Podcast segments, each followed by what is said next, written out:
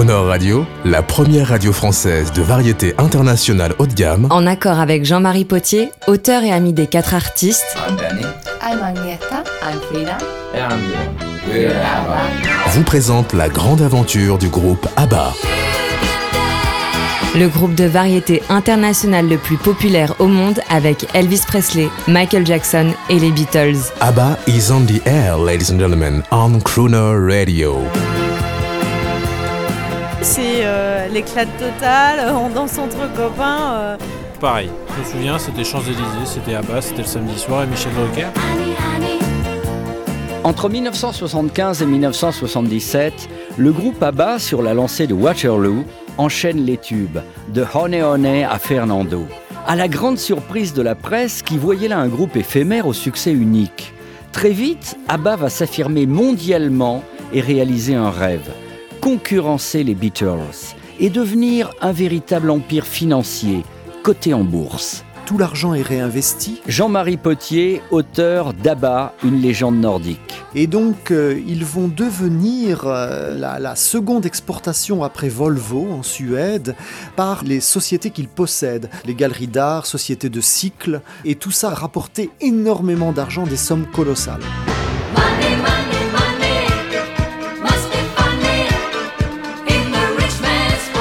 La Suède soupçonne soudain le groupe ABBA de céder aux sirènes de l'argent. Dans le même temps, à chaque apparition à la télévision, ils font rêver l'Europe entière.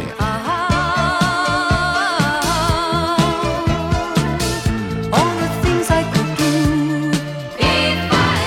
Uwe Sandstrom, leur costumier, est pour beaucoup dans cette image joyeuse et colorée qui ne les quittera jamais.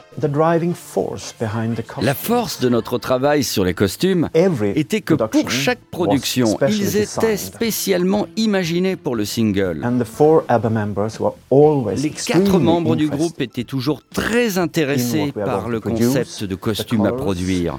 Design, couleur, l'effet scénique,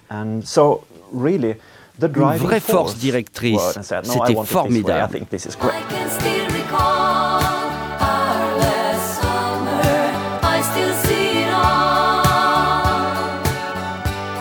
Our last summer. C'est une chanson d'ABBA inspirée par un amour de jeunesse à Paris. Björn Ulvaeus, son auteur, est ému quand il revient dans la capitale en 1975 pour participer à l'émission Ring Parade de Guy Lux. Les Français sont charmés par l'authenticité que dégage le groupe. C'est Benny Anderson, le chanteur blond du groupe ABBA, qui est au piano. Il joue La vie en rose, en hommage à la France qu'il aime pour la gastronomie et les bons vins. I think French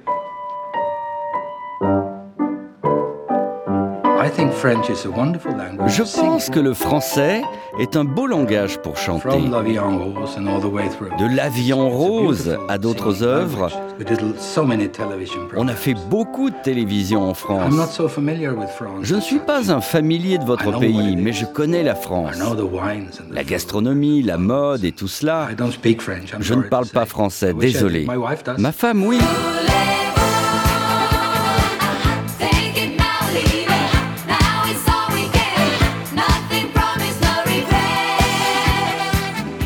Dans la chanson Voulez-vous, le groupe ABBA chante le refrain en français et certains artistes ont repris en français les succès du groupe ABBA et en particulier Mamma Mia, la chanson qui a donné le titre au film et à la célèbre comédie musicale.